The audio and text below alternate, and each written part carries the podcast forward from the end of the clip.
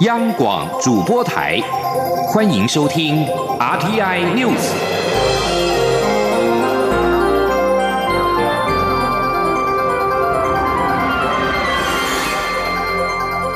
听众朋友您好，欢迎收听这节央广主播台提供给您的 RTN News，我是张顺祥。首先把新闻焦点关注是二零二零的总统大选，蔡英文总统竞选连任办公室十一号公布了蔡总统的最新竞选主题曲《自信勇敢拉内米亚》MV，由台语摇滚乐团灭火器制作演唱。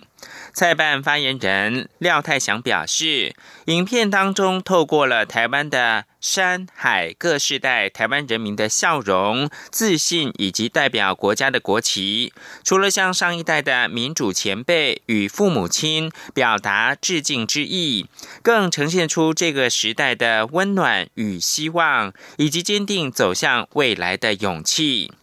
二零二零总统大选进入倒数，蔡总统连任办公室十一号也打正机牌，推出了“小国好民大幸福”正机动画，呈现蔡总统执政三年来的正机。请听央广记者欧阳梦平的报道。小国好民大幸福正机动画由插画家牛奶人绘制，仿清明上河图的方式呈现，以十四个职业角色为单位，说明蔡总统照顾各行各业的政策成果。创作者也在影片中埋有多个蔡总统本人。政绩以及台湾意识有关的彩蛋，邀民众一起寻找。为了让各项政绩对应到关心的群众，蔡总统的竞选官网也推出名为“维基百科”的个人化政绩查询专区，使用者可以依据自己的性别、年龄、家庭组成、经济状况，选择关心的议题。就可以查询到蔡总统相关政策与政绩，并可下载政绩图卡及立即分享。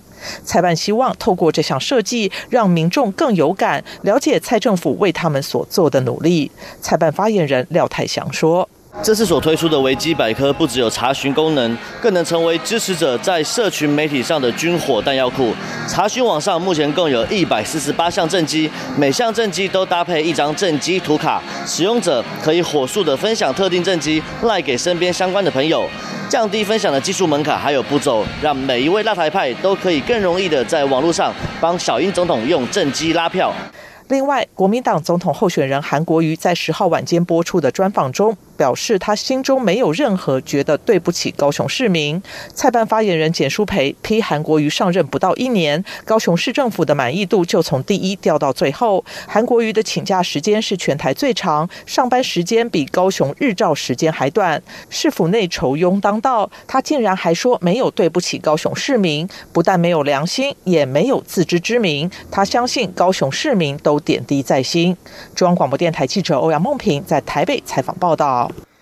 此外，蔡英文总统幕僚表示，蔡总统十月就因为办辩论会组成了专案小组，所谓指定特定媒体主办才参加的说法，根本就是不实的指控。幕僚还说，中天跟 TVBS 提出的辩论规划只有一两张纸，而公共电视、三立电视都提出了完整的辩论计划。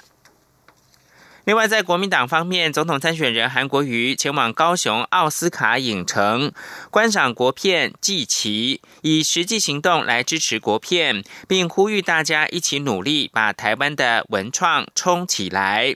韩国瑜十一号晚间在祭旗导演王崇正以及多名国民党高雄市议员等人的陪同之下，到电影院去观赏了祭旗。此外，罢韩大游行跟挺韩大游行将于十二月二十一号在高雄登场。韩国瑜也亲自的召开记者会，邀请民众上街挺韩，并且提醒冲、脱、泡、盖、送五大原则。他也呼吁。罢韩的团体不要政治动员，请听记者刘品希的报道。We Care 高雄公民割草行动等团体将于十二月二十一号在高雄举办罢韩大游行，号召十万人上街头响应罢免韩国瑜。韩阵营也不甘示弱，将于当天举行挺韩大游行。韩国瑜十一号下午在高雄竞选总部亲自举行“一二二一南方崛起高雄光荣周年庆大游行”记者会，公布游行路线、服装与活动内容，号召支持者上街挺韩。南方崛起，南方崛起，高雄周年庆，高雄周年庆。韩国瑜表示，挺韩大游行将于十二月二十一号下午一点十一分从凹子底公园出发，队伍一路行经博爱二路、明城二路、自由二路、新庄子路，再到位于博爱三路的微笑公园大门集合。现场会有募款小物，包括印有黑柴犬的 T 恤、台湾 UP logo 的帽子、运动毛巾、纹身贴纸与手提袋，民众可以先上网预购。韩国瑜呼吁所有参与挺韩大游行的海内外朋友，当天务必遵守“冲、脱、泡、盖、送”五大原则。他说：“稍微解释一下，冲，千万不要冲动，保持平常心，要记住这件事。第二，脱，千万不要脱队，结伴同行。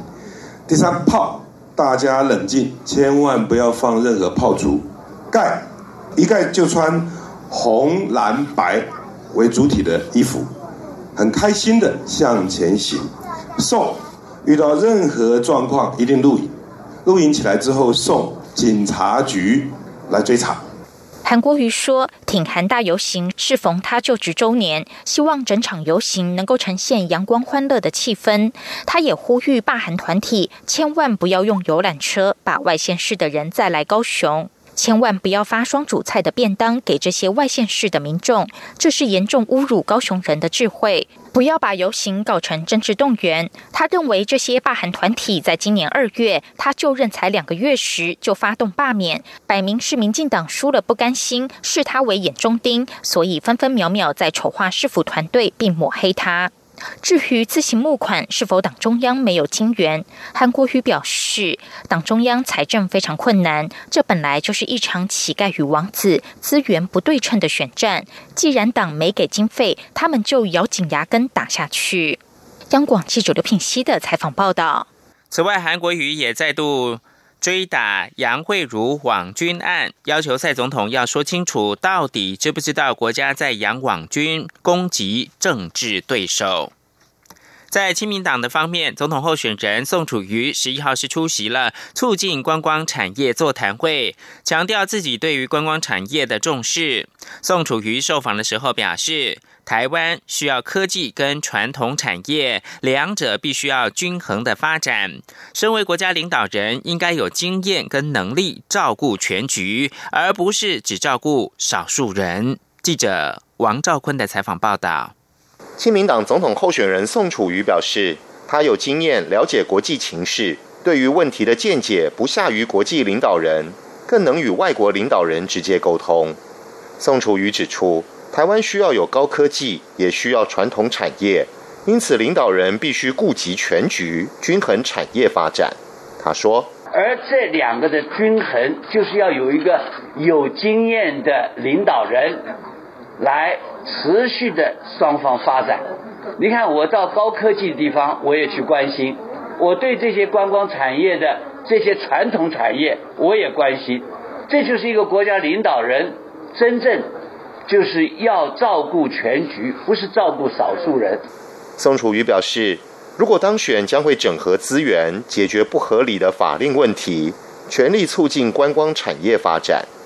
媒体关注台湾民众党主席柯文哲参选二零二四年总统话题，宋楚瑜表示，台湾能否度过二零二零年的严重挑战，才是当下最关心的问题。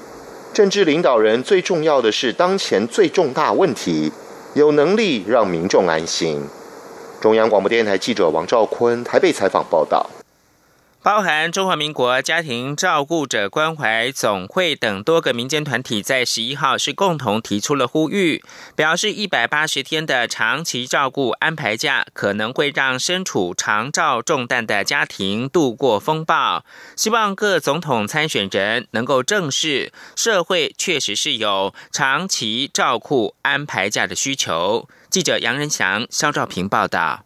五十岁的电视台员工郑雅慧一谈起要照顾家里失能长辈，还要兼顾工作，不禁红了眼眶，满是哽咽。他说：“我今天当然也可以双手一摊，我就是找个疗养院，雇个外劳，把你都可以够啦。你买一直带我一世界走哈，阿妈你著住医院，你著好好听医生的话，咱卖个一直想讲要安怎医啊，好不好？”安排是需要时间。安排也是需要有计划的。我不希望我的父母老了，然后随便没有人理他，然后没有人管。一句安排也需要时间，道出就业者对长期照顾安排假的迫切需求。妇女薪资基金会、中华民国家庭照顾者关怀总会以及台北市产业总工会十一号联袂举行记者会，再次强调，提供所有就业者有三十天六成薪以及一百五十天无薪的长照安排假，并不过分。妇女薪资资深研究员曾昭元受访表示，长期照顾安排假已经获得包含妇女、社服、劳工等共一百零四个团体支持，因为这确实可以帮助到要扛起长照责任的劳动者渡过难关。他说，在这个十年的期间当中，如果我们刚刚讲民间的方案是一百八十天的这个假，那除以十年的话，其实就是每年大概十八天。那这个合法的休假，让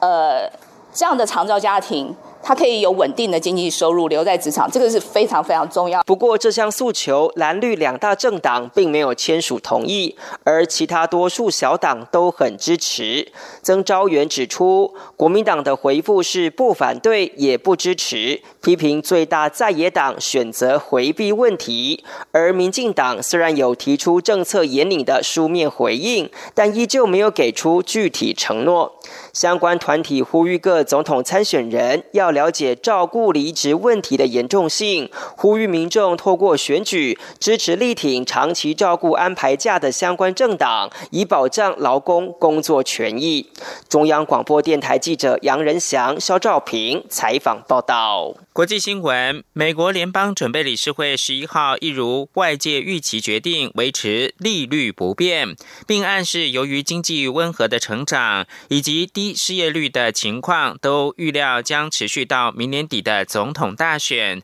这个利率水准可能会持续一段时间。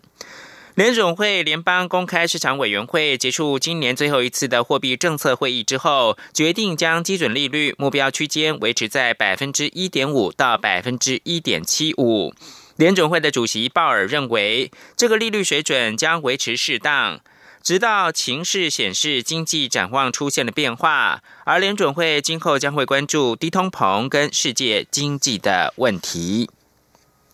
焦点关注到法国总理菲利普十一号在法国经济社会及环境理事会议当中公布饱受争议退休新制的多项细节。然而，积分、退休年龄等争议并没有达到工会的期待。工会扬言将加强并且延长社会动员。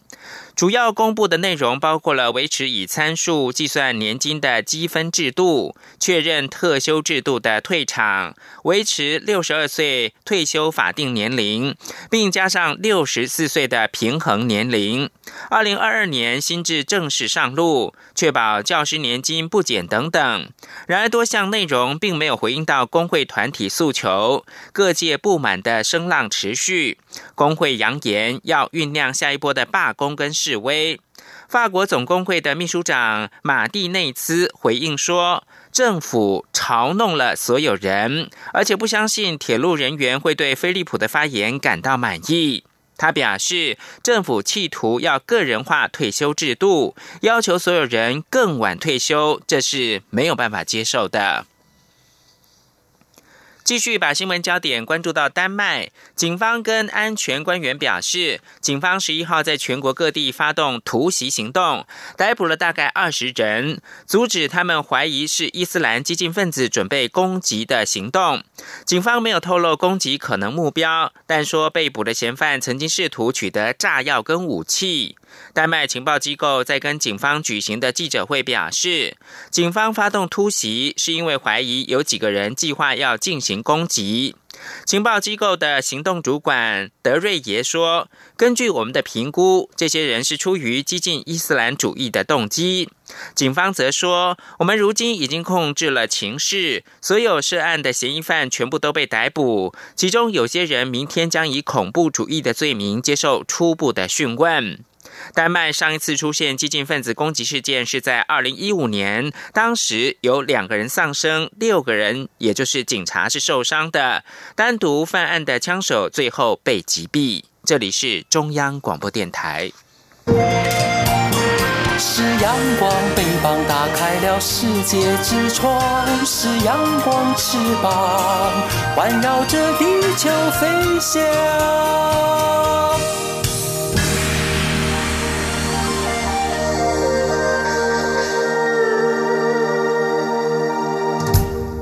现在是台湾时间清晨的六点四十五分，我是张顺祥，继续提供新闻。台美今年十一月首度一起举办大规模跨国的网络攻防实兵演练。政务委员唐凤表示，台湾的红队跟蓝队表现获得各国好评，而且这一次自然演练成效良好，未来将会常态性的办理，至少每年一次。记者王维婷的报道。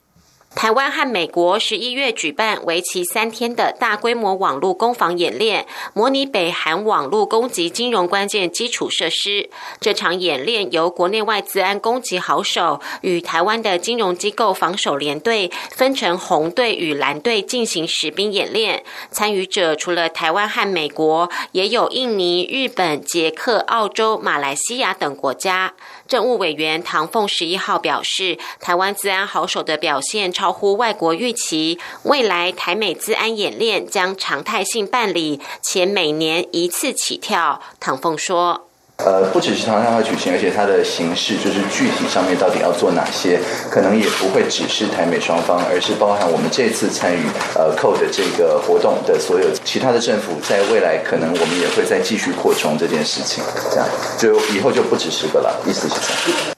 今年参与演练的国家约有十个。唐凤指出，常态化后参与国可能会继续扩充。唐凤也透露，之前访问德国柏林和荷兰，对方听到常态化举办自安演练的构想，也非常有兴趣，表达想要参与的意愿。这或许是未来可以推动和欧盟关系的议题之一。另外，台湾受到来自中国的攻击较多，为何这次台美自安演练的模拟想定是北韩攻击金融基础设施？唐凤解释，模拟情境必须把对方的能力与动机等资讯揭露给所有参与者。这次的参与者也包括民间的白帽骇客，是否能够把相关资讯透露给其他参与国或国内不涉及军事机密的民间人士，需要慎重讨论。所以，这次情境模拟。是让安全机密等级没有那么高的人也可以理解。中央广播电台记者王威婷采访报道。监察委员田秋瑾等人调查核四厂一号机挪用二号机设备的问题，发现核四厂料件管理系统混乱，导致一号机跟二号机共缺少了四百五十七个设备组件。而且，民国八十一年，也就是一九九二年呈报核四新建计划，没有如实的报告核四建厂的成本，有明确的为失，因此通过了纠正台电公司。记者郑玲的报道。经委田秋瑾、林胜峰及赵永清调查台电核四厂一号机移用二号机设备，发现核四厂在封存前，二号机因为一号机在测试阶段设备损坏故障而大量被移用，在封存后，一号机仍有部分系统维持运转，导致设备或组件发生故障，只能继续由二号机移用到一号机。截至今年四月为止，一号机仍缺少一百四十五个设备组件，二号机缺少四百五十七个设备组件。田秋。指出，目前一号机与二号机共缺少六百零二个设备组件。若核四厂起风，这些缺料没有备齐，恐会影响核四运转安全与供电稳定。且台电公司在调查过程中提供资料内容前后不一，设备组件损坏、采购及修复个数未能清查正确，有明确为失。所以我们认为说，那你究竟有多少设备重新办理采购、修复完成、待修复都没有办法这个。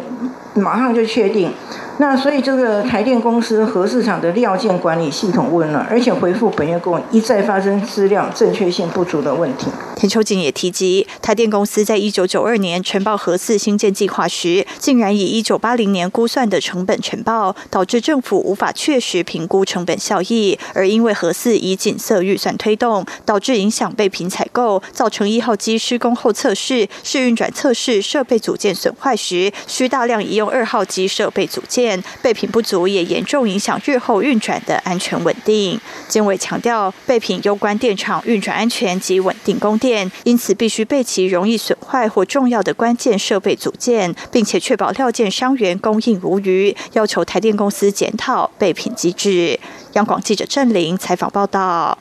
经济部回应，目前一二号机确实是有缺料，将督促改善。台电则说会虚心的检讨，并且着手改进。而这些建议，台电认为核四已经封存，要谈重启困难重重。至于核四重启公投达到成案的门槛，经济部跟台电都表示尊重，但关键的议题仍然是核废料无处去。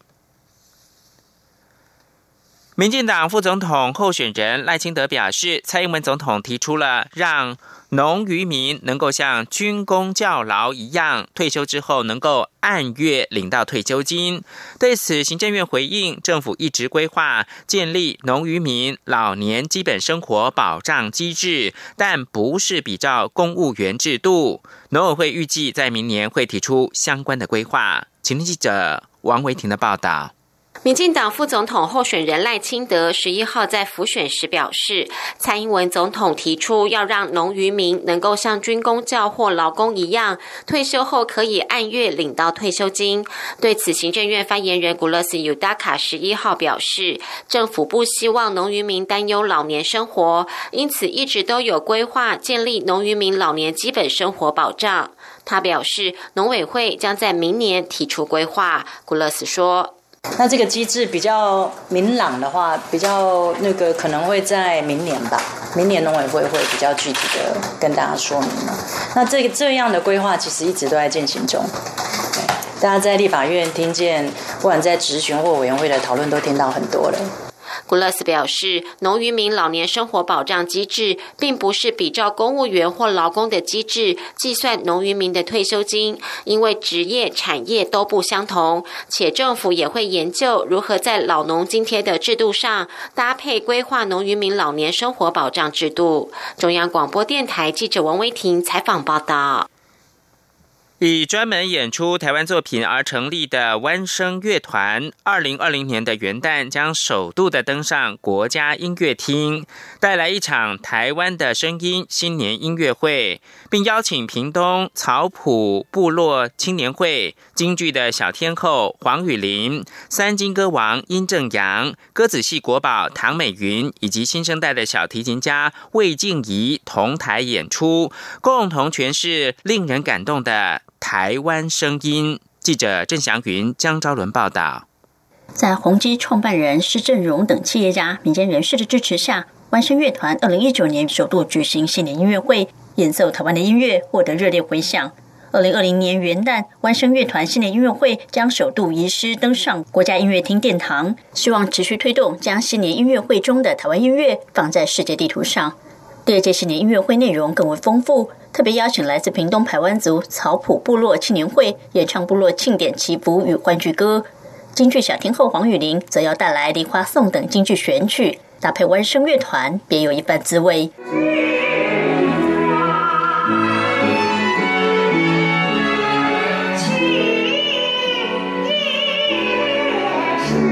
歌仔戏国宝级人物唐美云也特别挑选歌仔戏精彩唱段，由乐团重新编写。展现传统又具古典新意的歌仔戏韵味。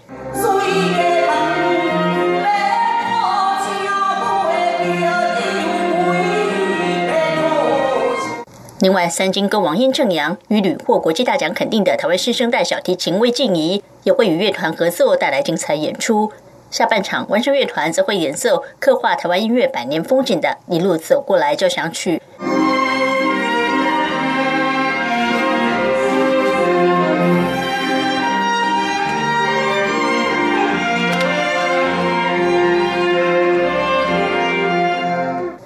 总监李哲义说：“台湾音乐不只有在日常生活聆听而已，也应该在国家级殿堂听得到。乐团成立的目的就是致力于推动台湾音乐古典化、古典音乐台湾化。”希望借由每一年新年音乐会的举办，让大家对自己的音乐感到骄傲。李哲义说：“我们希望用最高的规格，包括请国际级的音乐家来跟我们同台，然后演奏的都是台湾自己的音乐。我相信大家在相同的一个界面上看到，原来台湾音乐自己的高度也跟国外的这些所谓的经典古典音乐会是一样的的时候，其实我们自己的对自己的音乐的信心跟对我们自己的骄傲、文化骄傲，就会在这场音乐会或相同的理念之下，慢慢的大家建立这样子的一个意念。”跟概念，外声乐团二零二零台湾的声音新年音乐会将于元旦下午两点开业，电视台、网络电台都将转播，希望让国内外民众都能听见台湾的声音。中国电台记者郑祥云、张昭伦台北采访报道。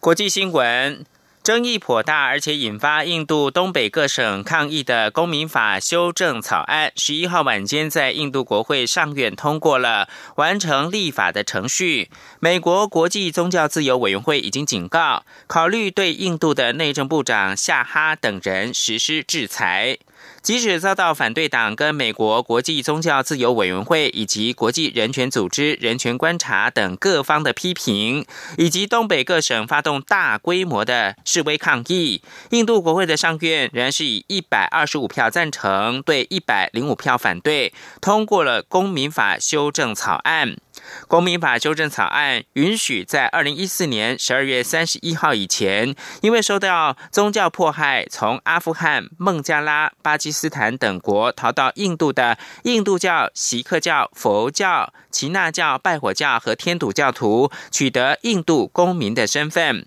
但排除了穆斯林，而遭到反对党以及美国国际宗教自由委员会人权观察等批评是歧视穆斯林，违反了。印度宪法跟国际法。中国电信巨擘华为技术公司十一号在德国赢得了一项参与五 G 网络基础设施的合约，但是这项在政治上相当敏感的交易尚待德国政府批准。美国对华为可能帮助中国政府窥探机密甚表关切。尽管德国政府尚未敲定规范五 G 网络设备供应商的安全规定，西班牙电信集团德国公司仍想要展开五 G 网络建设的工作。西班牙电信集团德国公司表示，将自明年开始升级为五 G 网络，希望二零二二年底前可以供应三十个城市的五 G 服务。美国跟部分其他的大国表示，担心华为可能被北京当局用来搜集情报。德国经济部长阿特迈尔上个月曾经把中国跟美国据称进行的刺探机密行为相提并论，引发了美国的不满。国际正对中国孔子学院敲响警钟。比利时布鲁塞尔荷语自由大学十一号宣布，跟孔子学院的合作已经不符合政策目标。明年的六月合约到期之后，就会终止合作。布鲁塞尔荷语自由大学发布声明，董事会。在昨天晚间决定，二零二零年的六月合作协议到期之后，将不再跟孔子学院来合作，但强调在能够保证学术自由跟独立性的前提之下，仍然愿意跟中国的大学跟学者等合作。自由大学的校长鲍威尔斯在声明当中表示。学校将仅在符合研究自由的原则之下，跟其他的机构来合作。董事会考量这点之后，认为孔子学院的合作已经不符合了政策，因此决定要终止合作。事实上，近年国际越来越多声音指控孔子学院是中国锐实力的工具，认为北京透过了国外开放的公共环境，试图要影响当地舆论，或者是操控意识形态。今年，美国旧金山的州立大学内的十三所大学决定要关闭跟中国合作的华语教学机构孔子学院。以上新闻由张顺祥编辑播报。